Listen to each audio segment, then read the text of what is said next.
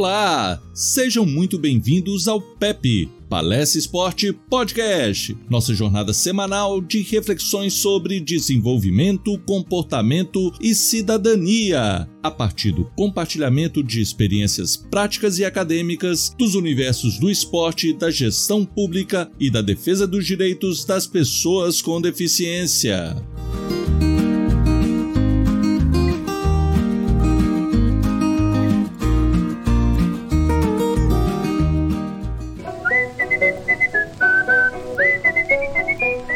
Está no ar o PEP. Palestra Esporte Podcast. Com Luiz Villani.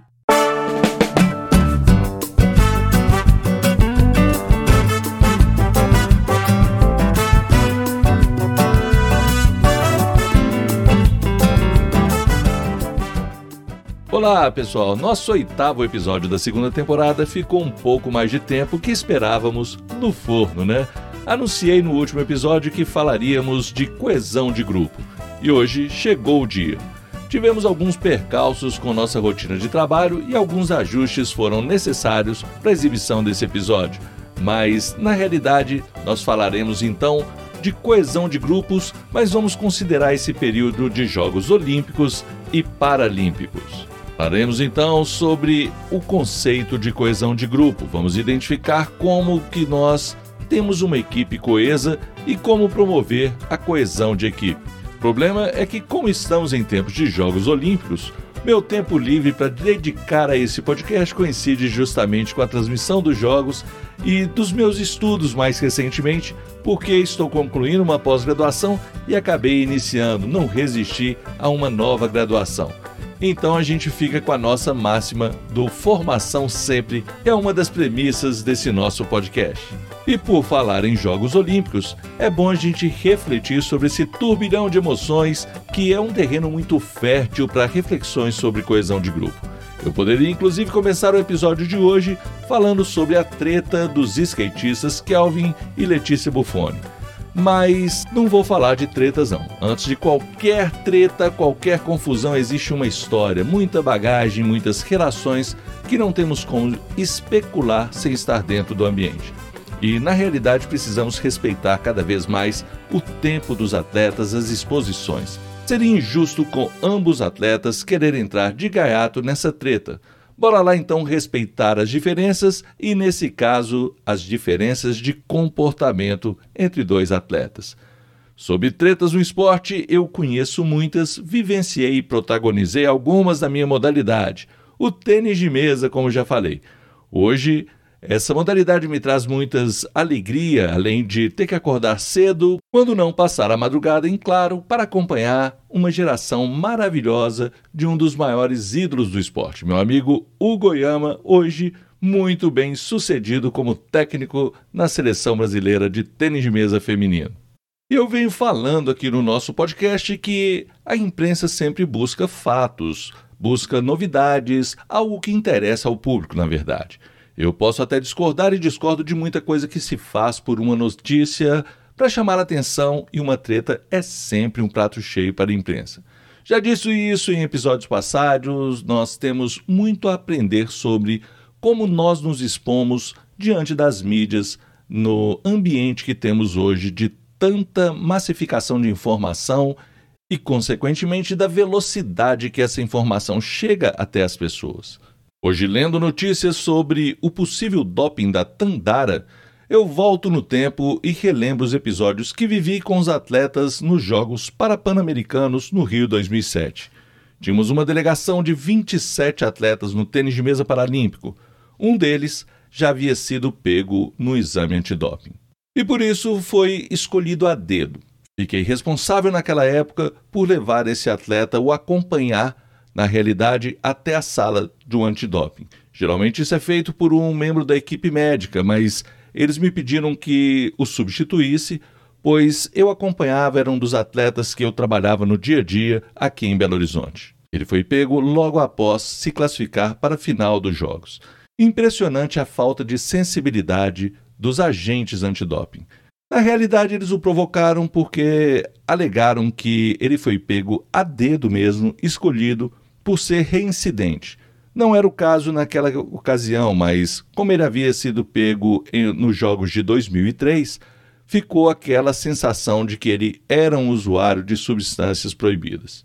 Quando aproximei do atleta, ele estava aos prantos, muito emocionado pela situação, dizendo que passava o mesmo filme que havia passado em 2003. Como se tratava de um atleta no qual eu trabalhava o dia a dia, desde 2006, eu já sabia do histórico e nós trabalhamos essa questão antidopagem. Conversávamos muito, dialogávamos sobre se teria valido a pena a utilização de uma substância em 2003 que acabou fazendo com que esse atleta tivesse que devolver a medalha de ouro que ele havia ganhado. Na realidade, tudo isso faz parte de um processo de amadurecimento e nós trabalhamos exatamente isso. Trabalhamos na superação, trabalhamos junto com a família, com os demais colegas, com o ambiente de trabalho. E esse atleta passou a ser uma referência positiva. Na preparação para, os Jogos Pan-Americanos, eu cheguei a conversar com a assessoria de imprensa. Tínhamos a ideia de que isso poderia acontecer. E possivelmente estariam buscando alguma notícia negativa sobre o esporte paralímpico. E sabíamos que a imprensa estaria em busca de fatos, de novidades, de algo que interessasse ao público, como um atleta com deficiência que havia sido pego no exame antidoping.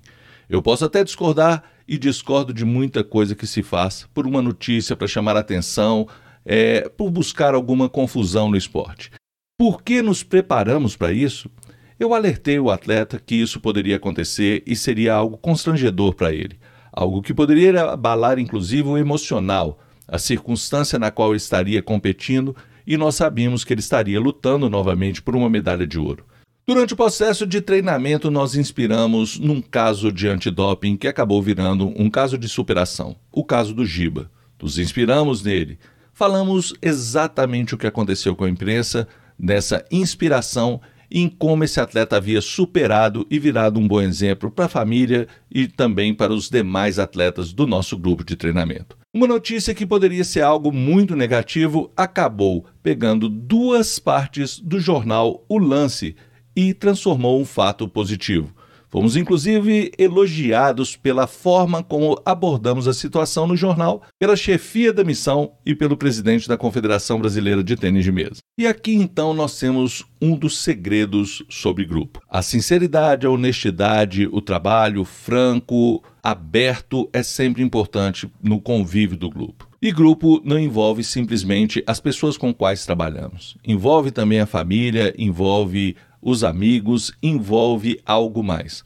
Buscar boas influências, ser honesto e sincero nunca é demais e pode ajudar muito na nossa carreira em qualquer que seja a área de trabalho. E eu jamais esquecerei o nosso deslocamento para o antidoping. Ele chorando e dizendo que estava limpo, que era um absurdo, como que eles podiam ter tratado ele daquela forma, como que a pessoa que o abordou expôs o seu problema de 2003 ele chorava enquanto caminhávamos. Em certo momento eu parei e o provoquei.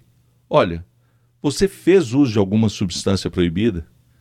Olhei nos olhos dele e esperei uma resposta. Ele obviamente olhou nos meus olhos e falou: Você me conhece. Você sabe perfeitamente o que, que nós estamos fazendo para evitar qualquer tipo de doping. Então você sabe que eu estou limpo nessa situação. Eu tinha certeza disso. E no, olhando ainda aos olhos dele, eu disse: então você não tem o que temer. Não está passando um filme, não é repetição de algo que aconteceu. Aqui é a consolidação do processo de superação de uma situação que você acabou se encontrando há quatro anos atrás. Nós vamos mudar essa história a partir de hoje.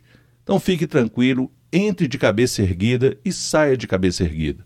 Não deu outra. O atleta entrou de cabeça erguida na sala, com a sua autoestima elevada, dali saiu, se preparou para o jogo da final e mentalmente estava muito bem preparado, porque tecnicamente eu não tinha dúvida que ele era um dos favoritos e seria o grande favorito da competição. O ouro acabou vindo para o Brasil e o exame antidoping deu negativo. Espero que não dê em nada também o caso da Tandara. E espero do fundo do coração, independente se os Jogos Olímpicos já se encerraram, se o Brasil não foi o campeão, mas eu espero que as coisas sejam esclarecidas e ela possa explicar devidamente o que ocorreu e em que circunstância foi feito o uso de uma substância proibida. O trabalho do técnico Zé Roberto, ao ser avisado de madrugada e no outro dia ter que explicar a situação para toda a equipe, é algo muito complexo. Na realidade, nós temos aí um trabalho específico sobre coesão de grupo. Há todo um contexto da preparação dos atletas, do emocional, do que, que cada um significa para o grupo. E quando temos uma situação adversa como essa, a coesão, o apoio de cada membro nessa circunstância é fundamental. O Brasil superou então a semifinal e chegou nas finais. Né? Isso já mostra uma equipe coesa. Infelizmente, na final, nós tivemos uma situação inusitada. É, não tem como não comentar a dancinha das norte-americanas no vôlei nesses Jogos de Tóquio. Uma das minhas especialidades na realidade no esporte. Não a dancinha, porque eu não sei dançar, mas a provocação. Infelizmente, pegamos os Estados Unidos em um dia de muita inspiração. E antes que você questione o que eu acho da dancinha, se é algo provocador, se é algo ético, eu já vou logo esclarecendo. Faz parte do jogo, é permitido e faz parte em diversas circunstâncias. Quando eu digo que eu sou especialista nessa questão de provocação, não é de fazer a provocação, mas sim de como controlar em casos de provocação. Em qualquer modalidade que seja, existem determinadas rotinas. Por exemplo, no tênis de mesa ou no próprio vôlei, a forma como a pessoa se prepara para sacar é uma rotina pessoal, mas que pode irritar o seu adversário.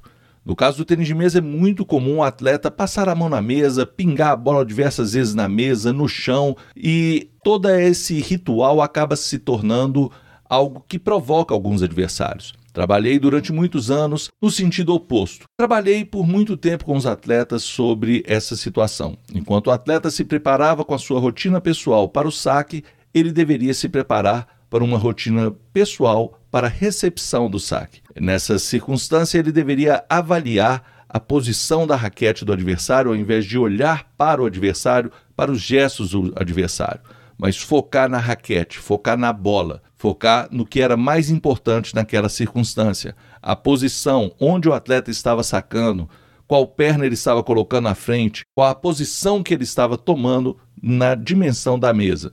Isso é fundamental. Ao invés de você alimentar a rotina do adversário e ser afetado por ela, é muito mais interessante você criar um mecanismo para que você possa concentrar e não permitir a distração da rotina do adversário. A sua própria rotina é fundamental nessas circunstâncias e por isso sempre trabalhamos nesse sentido. Sei que muita gente vai dizer que esse tipo de rotina, esse tipo de dancinha é uma provocação e que isso deveria ser banido do esporte. Mas, da mesma forma que eu disse que é uma rotina, essa dancinha então pode ser uma estratégia de coesão do grupo. Hoje, sendo permitido, é algo que pode deixar o ambiente mais leve para as atletas norte-americanas, as atletas que criaram essa identidade do grupo. E identidade nós veremos que é uma questão de coesão de grupo. Talvez essa dancinha faça parte de um ritual que fortaleça esse grupo diante da competição, diante do jogo. Agora, o fato de ser visto como uma provocação pelas atletas brasileiras, isso é preocupante. Nós temos que acabar com essa cultura de compreender isso enquanto provocação, porque senão a cada jogo contra os Estados Unidos, nós já entraremos com uma situação de distúrbio emocional dos atletas, algo que pode mexer com o emocional, que pode tirar o foco, a concentração das atletas. É preciso ser feito um trabalho específico em relação a esse tipo de provocação. O que acontece também quando a gente faz um, uma determinada jogada bonita, quando a gente vibra olhando para o atleta. Independente das questões éticas do esporte, temos que nos preparar para toda e qualquer circunstância, para toda e qualquer situação. Portanto, o conceito de coesão de grupo é o campo total das forças que agem para que os membros permaneçam no grupo. Isso, inclusive, diz respeito à situação da dancinha, né, que pode ser uma identidade desse grupo. Nós veremos isso daqui a pouco. Sobre as forças que atraem o grupo, nós temos forças relacionadas à tarefa e forças sociais. Sobre as forças relacionadas à tarefa, consiste no trabalho da equipe em prol dos objetivos e metas traçadas. É como cada um colabora em prol do objetivo dessa equipe. Né? Como que cada um faz parte nesse processo para atingir as metas e objetivos previamente traçados. Em relação aos aspectos sociais, a atração interpessoal entre os membros do grupo e sua identidade com a equipe faz parte desse processo. Assim como a gente pode perceber no esporte a reação da torcida em relação aos atletas, às conquistas e ao desempenho de cada uma equipe. E aí nós temos então o modelo de coesão no esporte que também pode ser observado em outros ambientes organizacionais. Nós temos que perceber primeiro os fatores ambientais que é a responsabilidade contratual, contrato que nós temos, o que, que nós assinamos aí, que nós vamos desempenhar em termos de função nessa equipe, o que se espera de nós em relação ao contrato que foi estabelecido. E temos também que observar a orientação organizacional. Quais são os objetivos, as metas, compreender e incorporar esses objetivos como parte do nosso trabalho. No segundo aspecto, nós temos a influência, então, dos fatores ambientais sobre os fatores pessoais. Ao incorporar esse, essa responsabilidade contratual e a orientação organizacional, nós passamos então a observar os fatores pessoais como as individualidades, a satisfação de cada um de estar nesse grupo, de estar nesse ambiente e as diferenças que existem entre todas essas pessoas envolvidas. Além disso, nós temos os fatores de liderança, como o líder exerce o seu comportamento e estilo de liderança, assim como como ele considera as diferenças de personalidade entre os seus liderados.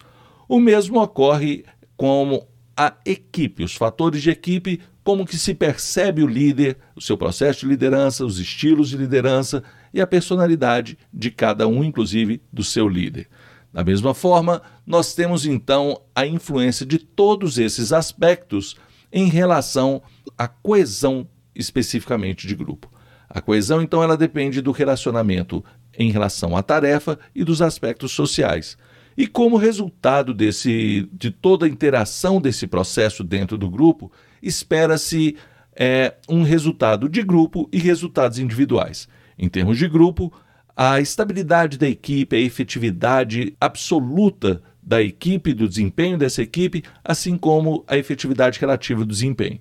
Em relação aos resultados individuais, o mesmo ocorre, tanto em relação à efetividade absoluta e relativa do desempenho em relação ao grupo, como também as consequências comportamentais, tanto nossa como dos demais membros do grupo e o que, que isso provoca em termos de união ou de desavença dentro desse grupo. Na realidade, tudo isso permitirá observarmos qual é a satisfação desses membros e se eles estão de fato coesos dentro desse ambiente, neste grupo. Se tivermos um ambiente coeso dentro do grupo, nós estamos falando então de um verdadeiro trabalho em equipe. Importante então identificar se temos uma equipe coesa. Para isso, precisamos de aplicar alguns instrumentos como questionários, sociogramas e outros para identificar de fato e objetivamente se essa equipe é coesa. Os questionários podem ser aplicados em termos de escala, como o quanto que a pessoa está satisfeita com a quantidade de tempo que ela tem participado das ações, no caso do esporte que ela tem jogado, isso desencadeia diversas dimensões a serem observadas e analisadas que vão fazendo com que você compreenda ao certo o perfil dessa equipe. Da mesma forma, nós temos instrumentos como sociogramas. Aqui é interessante também de destacar. O sociograma é um instrumento bastante interessante. A gente pode fazer alguma pergunta sobre o quanto você tem afinidade com uma determinada pessoa do grupo, a ponto de querer que ela viaje com você para as suas férias, para dividir com você as suas férias ou um quarto de hotel em período de descanso. Da mesma forma, eu posso perguntar qual membro do grupo é mais confiável a ponto de eu dividir algum segredo pessoal com ele. E as relações que vão se estabelecendo nessas perguntas vão mostrando quais pessoas nesse grupo são apontadas com maior, talvez, integridade ou confiabilidade do grupo e desperta algumas questões importantes. Muitas vezes, um capitão de equipe pode ser escolhido a partir de um sociograma, a partir da identificação dessas relações do grupo e como que ele é visto pelas pessoas no grupo. Então, para promover a coesão de grupo, é importante primeiro identificar como está o ambiente, o clima organizacional, a identidade, o entrosamento dessa equipe, se as pessoas estão se sentindo bem. E isso também muitas vezes é observado pelos próprios clientes. No caso aqui, a gente pode pensar numa academia de ginástica, o clima que os alunos percebem nessa academia, do entrosamento entre a equipe, da forma como se colabora pode permitir um ambiente mais agradável e o mesmo ocorre em outros ambientes do esporte, como escolinhas esportivas, programas esportivos, empresas, igrejas, em qualquer grupo. Algumas pesquisas sobre adesão e retenção de alunos em academia mostram que um dos principais aspectos é esse clima geral dentro da academia. Isso significa uma equipe entrosada, comprometida com os objetivos e metas daquele espaço e que sabe transparecer isso, mostrar de forma natural para o seu cliente. Para se promover então a coesão do grupo, é importante uma comunicação efetiva. A comunicação é algo que temos ressaltado aqui sobre a importância, tanto para o líder quanto também para os liderados, para toda a equipe compreender se os objetivos e as metas estão no caminho certo, no rumo certo. É a partir da comunicação que se transparece cada oportunidade que temos de compreender se o nosso trabalho está sendo efetivo ou não. Uma comunicação inadequada pode mostrar ruídos específicos sobre o cumprimento das metas, sobre a perspectiva de trabalho desse grupo e isso influenciar de forma negativa. Também precisamos ter uma devida compreensão dos papéis de cada pessoa, entender o que, que cada um produz para esse grupo e a sua importância reconhecer tanto o seu trabalho quanto o trabalho do colega. Metas desafiadoras são fundamentais. Não podemos deixar cair na monotonia uh, o nosso ambiente de trabalho. Portanto, metas muito fáceis de serem alcançadas podem ser vistas como metas monótonas e isso gerar um certo ambiente ruim dentro do grupo. Encorajar uma identidade de grupo. Lembra-se da dancinha do vôlei? É uma forma de identidade do grupo da seleção norte-americana e isso não vem de agora dos Jogos de Tóquio, vem de vários anos anteriores. É algo que tem passado de uma geração para outra e criou-se uma identidade específica que fortalece especificamente aquele grupo. Por isso, o exemplo da dancinha. É importante também evitar as panelinhas. Todos têm que participar das ações é, evitar a rotatividade excessiva de pessoal, porque isso gera uma certa desconfiança no grupo, fica com uma pulga atrás da orelha ali se você não vai ser o próximo. Isso não é bom em nenhum ambiente. Realizar encontros periódicos em ambiente informal, sair um pouco da rotina do trabalho e compreender como que o grupo se processa em um ambiente informal que pode gerar outras afinidades importantes também para a convivência em grupo e avaliar o clima organizacional, sempre compreender como que nós estamos nos processando enquanto equipes, como que está o nosso clima, as nossas relações, os nossos problemas e solucioná-los antes que gere algum conflito. Além disso, precisamos conhecer cada um dos membros do grupo, as características pessoais, conhecer as potencialidades de cada um e estimulá-las, saber tirar proveito do melhor de cada pessoa, cooperar com os membros do grupo, dar exemplo, reforçar as atitudes positivas, reconhecer os esforços. Reconhecimento é sempre importante, nem sempre é obrigação. Muitas vezes as pessoas fazem algo mais, e quando a gente percebe isso, demonstra para ela, a satisfação é diferente porque ela espera esse reconhecimento, ainda que não intencionalmente, mas em determinados momentos isso pode transparecer nitidamente.